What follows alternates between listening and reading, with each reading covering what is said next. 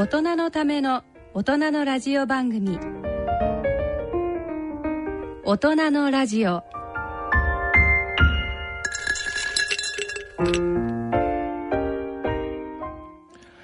ご機嫌いかがでしょうか？安倍賢人です。ご機嫌いかがでしょうか？人とたえです。さて2019年もあと数日となってまいりましたけどもリスナーのあなたにとっては2019年はどんな年だったでしょうかね。タイさん。はい。タイさんねなんかそういうことをじご自身から言わないんですけど私ちょっと秘密の情報を見つけたんですよね、秘密ですか？何ですか？そう。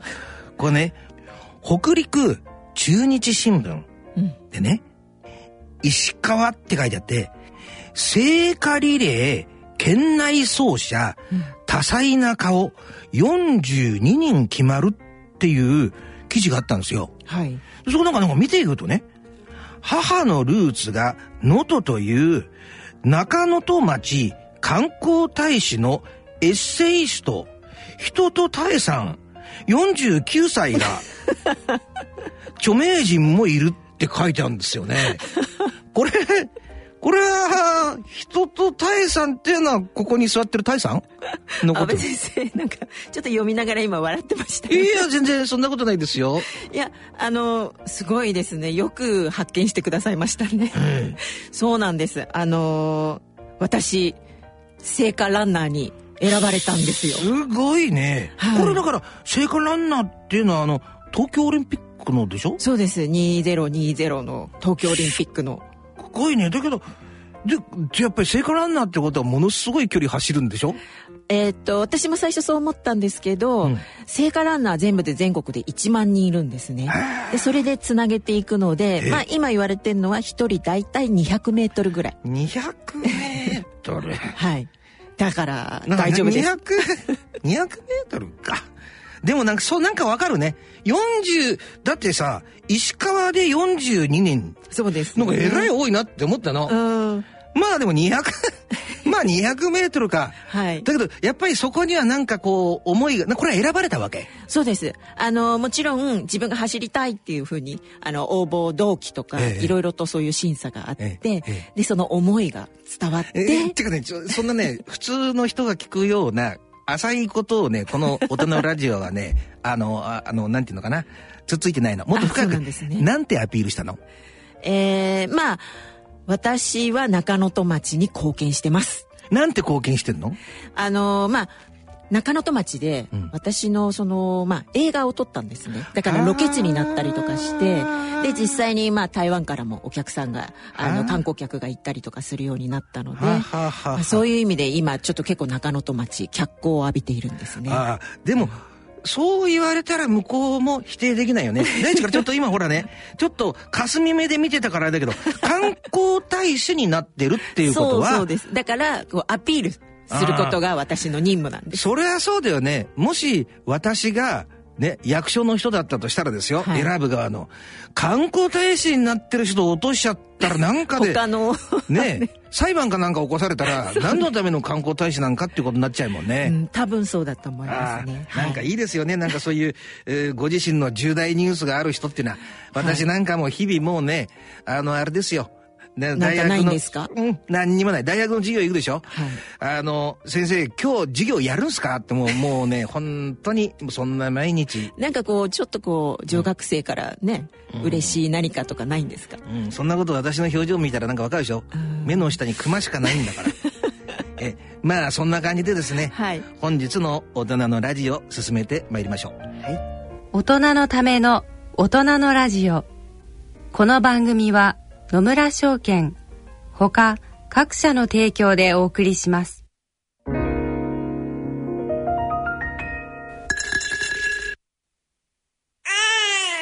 人生100年時代。100年の人生をどのように生きていますか？大きくなったらケーキ屋さんになりたい。結婚しても今の仕事が好きだから続けたい。自分が作った料理で世界中の人を幸せにしたいいつまでも元気でいたい。80歳でフルマラソンを完走したい。夢はどの世代でも大きく広がる。あなたの人生夢無限大。でも必要なものは？健康家族友人そしてお金。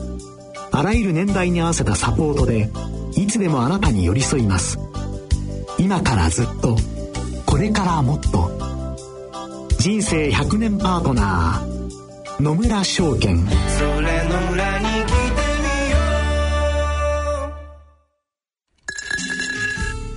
大人のための大人のラジオ。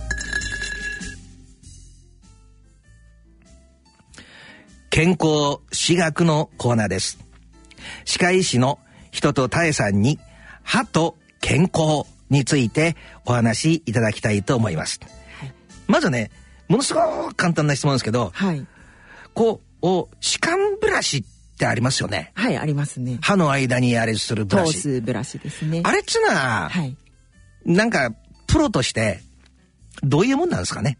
どういうもの、あのまあ普通に言うと多分歯磨きしましょうっていうと歯ブラシ使いますよね、うん。うん。でも実はその歯磨きだけだと、ん56割ぐらいしか取れてないんですよね。歯の汚れっていうのは。で結局歯の間とか歯の裏側とかって、そういうところは、その歯ブラシだけじゃダメでもっとそういう小さいブラシを通さないと取れないので、そこに、えー効かせるように使うのが歯間ブラシ。あで特にその安倍さんのファンでいらっしゃる皆様は、やっぱり年齢とともに歯茎っていうのはどうしても下がってくるから歯と歯の隙間があ。ちょっと開いてきて、はい。なんか物が詰まりやすくなったわって多分40代後半ぐらいからちょっと感じると思うんですよね。はいはいはい。でそういう方は特に使ってもらいたいのがこの歯間ブラシ、あれですよね。こう歯が長くなるね。そうで見た目も長くなりますあのしなんかちょっとスキッパーみたいなああ、わかるわかる。あの、うん。あの私が田田舎のね、はい。あの、田辺のおじさんっていたんですよ。このおじさん。もう亡くなっちゃってると思うんですけどあのね、あの、自慢がね、はい。あの、私、けケンちゃん、ケンちゃんって呼ばれて、ケンちゃんね、おじさんは一回も歯磨いたことないんだよっていうのが自慢で、で ものすごく歯茎が長くなっちゃって、それでいつもね、ビールのあの、こう、瓶の蓋を開けるっていうね、はいはい。ですけど、本当に長かったからね、そう言われてみるとなんかそういうの必要かなっていう感じしますけど、はい。それで、ということは、歯間ブラシっていうのは歯ブラシうん、のの後に使う補助的な。プラスアルファなわけだ。そう。ですね。だけど、じゃあ、じゃあ逆に、はい。あの、それに似てて、あの、糸ようじってあるでしょ、うんありますね。はい。あれは？糸ようじ？うん。まあ糸って言ってるぐらいだから、うん。糸みたいに細いもの一本のものなんですね、だからまあ歯間ブラシが通らないぐらいの隙間の汚れを取るもの。っていうこともはっきり言ったら、どこ、どこに使うんですか？歯間ブラシを通さないだから歯の隙間がそんなにまだない人。ちょっと若め年齢的には若めの人とかあとは年齢いってても例えばその、えっと、差し歯をしててちゃんとその隙間が埋まってたりとかすると、あ歯間ブラシが通らないからその間をよう糸ようじで通したっていうことは、はっきり言ったら同じ目的なんだけど、ん。比較的歯が密着している人は、糸糸よようじ。うじ。隙間のある人が歯間ブラシということなんだよね。はいだから大きさの違いですね。うん。じゃあさ、聞きたいんだけど、は実際の歯ブラシとか、あと電動歯ブラシってありますよね。あれはちいろんなの出てくるきますね。誰聞き聞きたかった？あの、電動歯ブラシの方がいいの？あのー今安倍さんどちらお使いですか？普。通のもうブラシ。歯ブラシ、えうん、あの基本的に電動ブラシが開発された最初の目的は、手が不自由な人とかあと高齢者でなかなかその握って動かせない人とかとにかくその、まあ、自分で自力で動かすことがちょっと難しくなった人用に作られたんですね。なるほど。だからあくまでも本当だったら自分で歯ブラシを持ってきちんと磨いてあげるのが一番いいんですいやー、こういうのやっぱり専門家だね。やっぱりじゃあ、歯ブラシがやっぱりメインなわけだ。メインですねでももちろん電動歯ブラシもいいのでただ使い方をうん。たくさんの人が間違っているのが、その電動歯ブラシを普通の歯ブラシと同じように、んお口の中で自分で動かしてあげる。そうすると電動ブラシも動いて自分の手も動いているからまああの例えて言うならばエスカレーターの上であ全力疾走で一生懸命上がっていくみたいな感じだから両方なんとなくこういらない力が加わっちゃっていなるほど、なるほどるんですね。。力がかかりすぎちゃう部分があるわけだ。そうですね。で、逆にその、あまりにも動かしすぎて磨けてない。もう上をただ滑っていっちゃってるっていう風になってしまう。でもっと、もっと深いこと聞いていいですか、はいうちの兄さんがね、はいこれ、剣使えよっつって電動ブラシ、あの、くれたの？はいで、これお前いいよって言って、あの、手を起こさなくて置いとけばうん歯磨いてくれるからって言うんだけど、私は聞いたのは、歯を磨くっていうのは、歯茎も強化しなきゃいけないんだって話があるじゃん。うんうん歯だけじゃなくて。はいはいということ電動ブラシで手を動かせなかったら歯だけで歯茎の強化にはならないんじゃないのかって言ってることはわかります？ああ、わかります。でも、結局、当てる場所うん。が歯と歯茎の境目にその電動ブラシをちゃんと上げ当ててればそれは強化してることになるので。やっぱりそのでもお兄様多分ちゃんと正しく使われていてあのもうそこに当てるっていうのが正解ですね。そうすると勝手にちゃんと磨いてくれる。ああでも本当は電動じゃない方がいいってことの何に示してるんでしょ？うーん。まあ私がどちらをあの選んだらいいですかと聞かれれば歯ブラシで十分ですと言いますね。まあ値段も10分の1ぐらいです。大人だね。大人だね。さっき年齢言ったけど繰り返してまた後でぶたれたりするとよくないからね、ねねちょっとさここにねあのリスナーのあなたねに言いたいんですけどこう長いこうすなんかな歯ブラシがこう3本あって、えー歯間ブラシがまあ全部で、えー7本か。そうですね。糸ようじも入れてあ7糸種類ですよ糸ようじがあって、歯間ブラシが7種類で普通の歯ブラシが3本あるのね、はい。でねこの歯ブラシがさパッて見ると、先がなんかもう一番長いやつで1センチ3ミリぐらいなの。他のやつは1センチとかさ、もう一番短いやつはおほんほんと1センチしかないよね。そうですね。こんなのさ、真面目に使ったことあるんだけど、短いから、なんかす、なんかほら、滑っちゃってガーンって歯茎やっちゃう時あるじゃん。あります血が出ちゃっあてりますね。絶対そうなると思うんだけど、はい。どうなんだろう？あのこれはだからこれで全部磨くんじゃなくって、うん。これはあくまでも磨きにくい場所だけをターゲットにしてるどちらかというと一本磨き歯ブラシというものなんですね。なるほど。でまああの本当に気にする人はこれよく見ていただくと毛先がねええ。あの細くなってるええ、細くなってるあ本当だ。と本当だ。じゃないタイプがあるんです、ね、本当だ。でこれは、まあ、歯周病の人用とそうじゃない人用。で歯周病の人はまあ、ポケット、はい。歯茎の隙間があるから、よりちょっと中に入っていけるような形のものを使う方がいいですしあ、そういう心配がない人は、より汚れ、歯の表面の汚れをちゃんと落としてくれる、こういうきち、きち、きっちりとしたですね。細くなくね。細くなく、しかも少ししっかりとした普通から固めのもので。おそらくねね、あの、私とか、プロデューサーの M さんね、名前言うと後で怒られるから 名前言わないんですけど、昔毛先が9っていう歯ブラシあったよね。ああ、ありましたね。じゃあ、いあれは邪道だっつうことなんだ。えーいや、邪道ではないですけど、旧のやつは割とその歯茎を傷つけないうんっていうような売り込みだったとな思います。んか大人だな。でもここにないってことは、えーここにないってことは、まあ、私がおすすめするとしたら、それよりもこっちの方がいいですよと。うんさて、はいここでね、はい。えー、匿名希望の40代の会社員の方から、はい。タエ先生にはい質問が来てるんですけど、ちょっと読みますね。あはい、お願いします。1月から台湾の高尾に赴任することになりました。虫歯があるのですが、やはり日本にいる間に治療した方がいいのでしょうかまた、台湾の歯科医院の事情を、過去、失礼ながらレベルについて教えてください。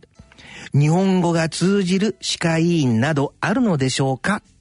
ということなんですけども、はいこのところはもうピタッと答えられそうな質問ですよね。そうですね。お願いしましょう。はい。えー、まあ、まず高尾という場所は台湾の南の方なんですね。で、まあ第二の都市と言われてるのではあ、結構あの発展してる場所です。はあ。だから、まあそういう意味では基本的な医療はすべて、あの、まあほとんど日本と同じだと思っていいと思います。なるほど。レベルはね。はい。はいはい。で、台湾はですね、日本に見習ってん。保険証というのが、うん。もうほぼ同じような形で皆さんあるんですね。うんうん。で、保険で治療を受けられるので、うんうん基本的には日本円で言うと、えっ、と、600円ぐらいで、もう、あの、基本的なそういう本当にちっちゃい虫歯だとか、うん。あと歯石取ったりとか、うん。そういうことは全部カバーしてもらえます。一回の治療が600円ぐらいってことでしょ？そうですね。150元、あの、台湾元で、あー。まあ大体日本円で600円ぐらいです。で、それってしつこいようなんですけど、でもほら、例えば、はこう、歯を削ったりして詰めたりするのに数回かかるでしょ、はい。だから、毎回、毎回1回ずつその600円ぐらいってことね。そうですはい、うん。で、えーただ台湾の場合は日本だとあの、普通に白い差し歯とかしない限りは全部保険で、結構安めでできますよね、うん。うん。でも台湾は銀歯を入れたりとか、その上にかぶせるものも全部今度は自費になってしまうんですね。でそこはちょっとお金がかかる。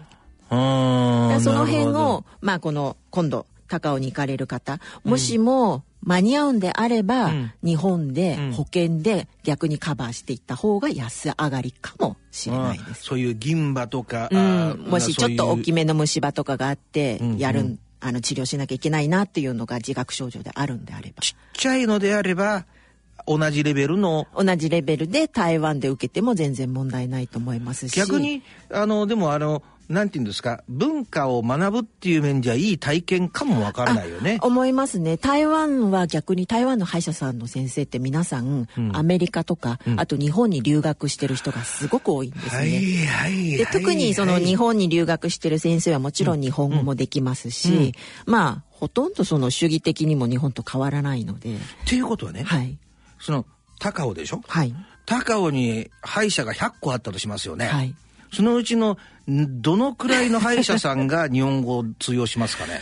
うーんそういう考えで見たことはないんですけど。シビアに行きましょう。でも多分、おそらくですよ。本当に違ってたら、えーこの匿名希望さんごめんなさい。えー多分、100件あったらば、10件以上はあると思います日本語に関しては。なるほどはい。で、もちろん英語に関してだと多分半分以上は通じると思いますね。英語ねはい。なるほど。でも、明確な答えになってますよね。だから、うん治療のレベルは日本と大体同じくらいで、そうですね削ったりなんだり抜いたりとかそういうのは、うんまあ一回行って大体600円ぐらいだと。はいでも、げあの銀かぶせたりなんかプラスチックみたいなのかぶせたり、はいそういうのはお金かかるから日本でやった方がいいだろうと。そうですね。うん。それで、大体まあ、っていうことは100件のうちの10件って言った？そうですね。10だから10件ぐらい分の1ぐらいはまあ日本語が通じるっていうことね。で今さっきちらっと言われたけど、はいあの、台湾の先生で、はいあの、本当留学されてる方多いよね。私がうん初めて留学した時も、お医者さんが来ててね、ものすごく性格のいい人なのね。ああ、そうなんですね。ね、台湾のお医者さんってみんな性格がいいんですかね？あの、台湾人全体的に皆さん性格いい人多いと思いますよ。はい。割とその、なんて言うんですかあ、アグレッシブというよりも、まあちょっと日本人寄り的に、んあの、柔和な感じというか、温和な人たちが多いと思います。それはなんか素直になんかわかりますね。うん。南の方に行ってるから、やっぱりこう開放的というか、明るい。ああ、わかる。なんかいい。そのしつこさがいいね。そうですなんか一回言ったことにちゃんとこう返しがあるってなんかやってて楽しいね。うん。そんなとこなので、はいえー赴任される方、ちょっと参考にしてください。心配しないで行かれてください。はい。こちら、えー、タイ先生の関東をお送りしますので、台湾に持って行ってください。はい番組では、えー、歯科に関する疑問、質問をお待ちしております。番組ホームページのプレゼント欄を兼用しています。プレゼント希望欄に、健康歯科と書いて質問や感想等をお書き添えください。番組で採用された方には、タイ先生の著書を漏れなくプレゼントさせていただきます。以上、健康歯科のコーナーでした。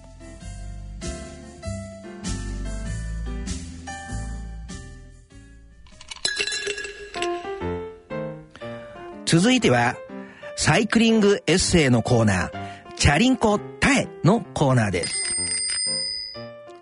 このコーナーでは、タエ先生のエッセイの朗読とサイクリングについてお送りします。まずはね、リスナーのあなたね、ホームページにアクセスいただいて、そこに、えー台湾の地図がアップされていますので、そちらを見ながら、タイさんのね、えー朗読をお聞きください。じゃあ、タイ先生、よろしくお願いします。スタート雲一つない空は高く澄み渡りのっぽの台北のランドマーク101のビルが目の前にそびえ立っている300人を超える人たちが一斉に準備運動に取り掛かったしばらくして司会者の「出发!」出発の掛け声とともに約1000キロの台湾一周関東の旅がスタートし私はペダルを回す足にぐっと力を込めた。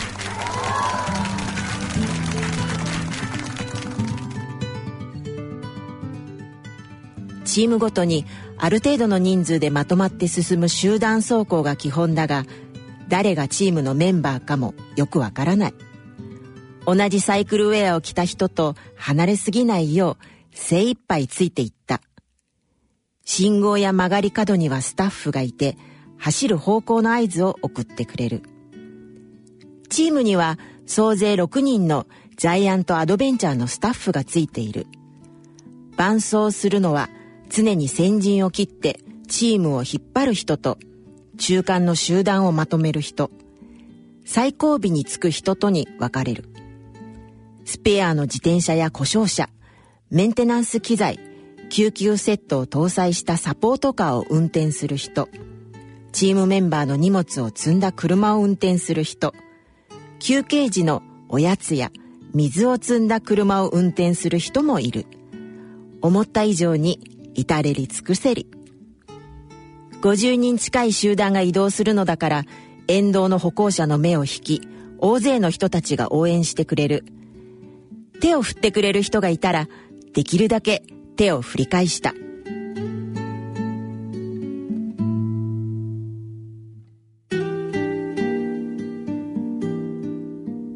なるほど。はいいや、私はほら、あえてね、本を見ながらじゃなくて、はいこう、もう目を閉じながらこう聞いたんですけど、なんかこう、状況が目に浮かびますよね。はいこれ、あのータイトルは関東ですよね。そうですね中国語ではファンタオと読むんですけれどもファンタをね。うんね、これって、で、1000キロの旅で50人なんだ。まあ一チームそれでまあ全体的に1000人近いいー。ろんなもうチームがたくさん分かれてまして。あ、一チームが50人なの？まあ30、20人のところもありますし、あのまあもちろん南から出発とか東の真ん中から出発もあるんですけど私は台北出発組。ね台北ってどんなとこ？台北はまあ東京？コンビニもあるし高層ビルもあるし、えー地下鉄もあるしっていうことでよくもう東京と変わんないねと言うんですけどやっぱり一番の違いは私が思うのは、その台湾らしい屋台がたくさんまだまだありますし、はい。屋台がたくさんあるの？あります。本当にあります。例えばどういう、どういうものを売ってるの？あのもちろん食べ物、うん。あのそれこそ日本風でいうとたこ焼きみたいなものから、あと唐揚げとか、うん。あと台湾で一番有名なのはルーウェイと言って、まあ、いろんなあの野菜でも鶏肉でも、何でもそういうものを全部ちょっとその醤油煮込みみたいなのにしてでまあおつまみみたいにして食べるんですよ、ね、炒めてんじゃなくて煮てんだ。そうです。ねね、焼きそばもあんの？焼きそばもありますよ。ねソース、似たような。醤油？ソース醤油。どっちかっていうとソースだと思います。へえ、ね、一番好きなのは何？タイさんが一番屋台で、例えば今、すぐ戻るとするじゃん。この間行ってきたっていうけど、はい。一番食べたい屋台のものって何？えー超豆腐と言って、臭い豆腐。あまああの日本で言うといあれか。ぐさじゃなくて中国の、なんかこの、腐った豆腐あるじゃん。そうですそうです。発酵したお豆腐でまあそれをその匂いがダメな人はもう近寄っただけでちょっともうあの気持ち悪くなっちゃうという。それが好きなの？大好きね、毎日食べんの？毎日食べてもいいと思います。うわー。なんかちょっと見方が変わってきた。えー？ねえねえぜひで体験してください。なるほど。で、台北を出発して、次にうん、桃園っていう町に行かれたっていう話なんだけども、はい桃園ってどんな町ではい。あの、桃園って聞くと多分台湾好きな方には、あの、空港があるんですね。桃園空港って。まあ、あの、国際空港がある場所なんですけれども、それ以外の特徴としては、あの、ハッカ。うん客の家と書くんですけれども、まあ、ハッカの人たちがたくさん住んでる町としても有名なんですね。たくさんってどのくらい？えっ、と、大体、桃園の中の住民の4割ぐらいはもう全部ハッカ人なんですね。?4 割ぐらいしたらほとんど半分だね。うん、そうですね。だから、ハッカ料理を食べるようなお店がたくさんあるので、まあ、あそれを楽しみに行く人もたくさんいます。ハッカ料理ってどういうのがあるの、あのー、ハッカ料理は、とにかく、封汁の封？封筒のあ封。封筒の封ね。はい、その、フォンするものが多いっていうことで要するに煮込む長い時間ずっとその出来上がるまでずっと封じ込めてする調理するタイプのものが多いんですね。何を煮込むの？えー一番有名なのがフォンローという封じる肉と書いてああまあドンポーローみたいなあああいうものですね。豚肉？そう角煮。角煮の角煮か。うん。まあ、それもともとそのトンポーローとか角煮は発火料理から来てるので。あ発火料理でも味がちょっと違うの？あのー発火のそのトンポーローはとにかく皮豚の皮もついてるんですね。ああなるほど。だからよりその脂身がこうとろんとしていなてその下のお肉とのバランスがこう絶妙ですあーねなるほど。ねえねえなんかちょっとね私詳しくないんだけどはい。発火ってはい。なんかこうあのリスナーのあなたね。お客さんの客って書いて、うん。家って書いて発火っていうらしい。ですこれって何？あのーすごい詳しくない割にはすごいなんか知ってる知識を、まあはっきり言いますよ。ちょっと仕込んだ。ちょっと仕込んだ。仕込みました。ごめんなさい。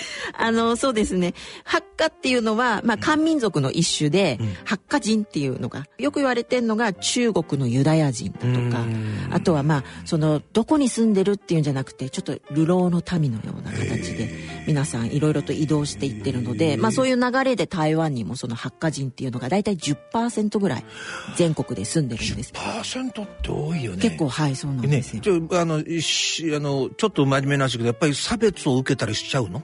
あのーまあハッカ人やっぱり少数なので、いろんな意味で、えーそういうふうに感じている部分はあると思うんですね。もちろん例えばハッカ語っていうのがあるんですけどそれは公用語ではないので。まあそういう意味でまあその人たちにとったら本当はそれを学校で教えればいいんじゃないかってもしかしたら思ってるんですけどまあそういう教育はないですしでまあテレビのチャンネルにも一応発火テレビっていうのはあるんですけどでやっぱり1チャンネルしかないですし。へえ、だけどパッて見てわかるの？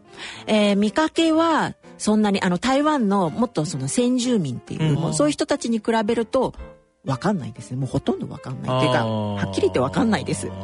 自分で私発火なのよって言わない限りは、うん、でもそういうふうに言ったからって言って別に特別嫌われるわけでもないわけ。嫌われるわけではなくむしろうん。発火ですっていうとまず女性はすごい勤勉なんですね、へー。まああのほとんど働いてるのは女性って言われるぐらい。だからすごくその仕事ができるようなイメージ。うん。であとはまあ男性も含めて発火人自体がまあユダヤ人と言われているぐらいだから頭のいい人とか、まあ、実際にもその政治家、台湾で今あの前総統の李登輝さんもん。発火出身です。であのその次に大きい町みたい。新築、新築。新しい竹って書くの、そうですね。ここはどんな町？ここは、えーまあ台湾のシリコンバレーと言われてる IT の会社がたくさん集まってるところなんですね。だからまあ台湾のそういう IT のエリートとか、まあ、日本からもいろいろとそういうそこで働いてる人とかがいますので、ええ。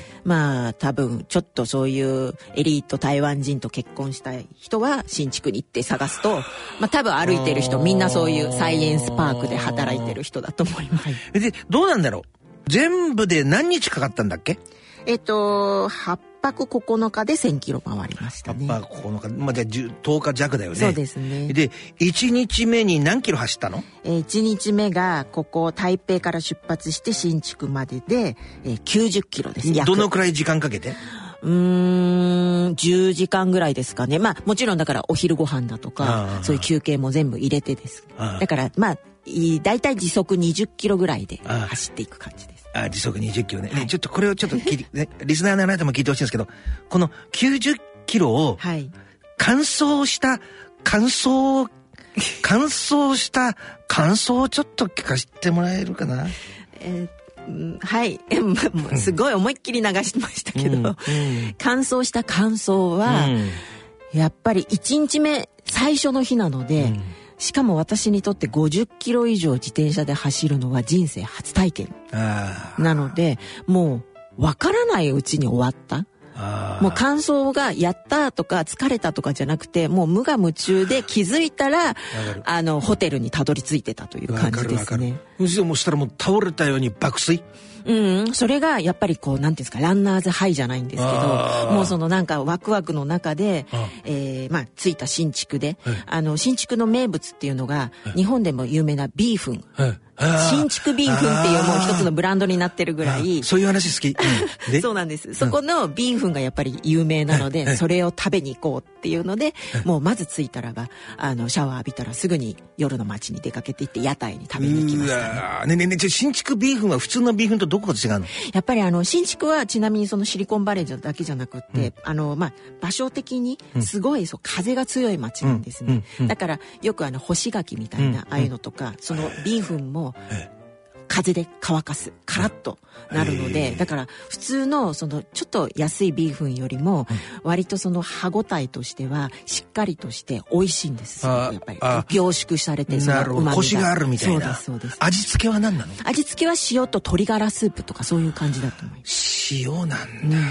ねじゃあやっぱり、あの、これコンビニで、日本のコンビニでもビーフン売ってるでしょ？はい全然違う。全然違います、ね本当に違いますじゃあ、じゃあ、じゃあ、じゃあ、じゃあ、じゃあさ、ね、その新築のビーフンがビーフンはい100だとするじゃん。はい日本のコンビニのっていくつだろう？1ぐらいですから、ね、なるほど。よくそういうこと言えましたよね。タイ先生、大変ありがとうございました。この続きは次回の放送でお送りします。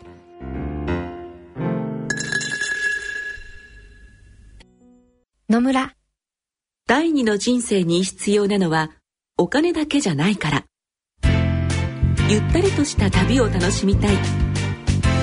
健康はもちろん若々しさもまだまだ保ちたい。住まいをもっと快適にしたり相続のこととかもしもの時のことも考えておきたい。セカンドライフのために知りたいことってたくさんありますよね。あなたのハッピーなセカンドライフのために。野村証券の本支店ではさまざまなスペシャリストを講師にお招きして野村のハッピーライフセミナーを開催しています。詳細はウェブで「野村のハッピーライフ」と検索してください。なお当セミナーではセミナーでご紹介する商品などの勧誘を行う場合があります。それ野村に来てみよう大人のための大人のラジオ。今回の大人のラジオ、いかがだったでしょうか？タイ先生、はい。最初のほら冒頭で言いましたけど、はい。あの東京オリンピック。はい。2020のうん。聖火ランナーですよね。はい。やっぱりそこに応募したっていうことは何か自分のご自身の思いがあったわけでしょ？はい。その思いをちょっとリスナーの方に聞かせてあげてくれますか？やっぱり多分一生に一度の東京でのオリンピック、日本でのオリンピックうん。っていうことで何かしら参加したかった。というのがまず一つと、あとはやっぱり聖火ランナーにもし選ばれたらばうん。これは本当に一生に一回ですよね。ですしあのトーチを持ちたかったんですねどうしても。そうでしかもそれを、まあ、母のふるさとで走るっていうことをすると、まあ台湾にも伝わるんじゃないかなと思ってまして。なるほど。だって私なんかはっきり言って全く持ちたくないし、全く走りたくないもの。だってスポーツ嫌いだし。でも見たいと思いませんか？うーん、タヤさんが走ってるとこは見てみたいかな。あじゃあぜひ石川県までいらしてください。うん、そういう風にしないと番組が終わらないからね。これにしときましょうか。はい。はい。番組では皆様からのご意見、ご感想、疑問、質問、曲のリクエストをお待ちしております。大人のラジオの番組ホームページにある番組宛てメール送信欄やプレゼント応募欄からもご投稿できます。健康歯科のコーナーでの歯に関する素朴な質問や、タエ先生、私への質問、何でも結構です。番組で採用された方には、漏れなく、タエ先生のご著書をお送りします。時には、安倍先生の著書も送るかもしれません。どしどしお寄せください。それでは、お時間となりました。お相手は私、安倍賢人と、人とたえでした。それでは次回の放送まで。良いお年を。良いお年を。さよなら。さよなら。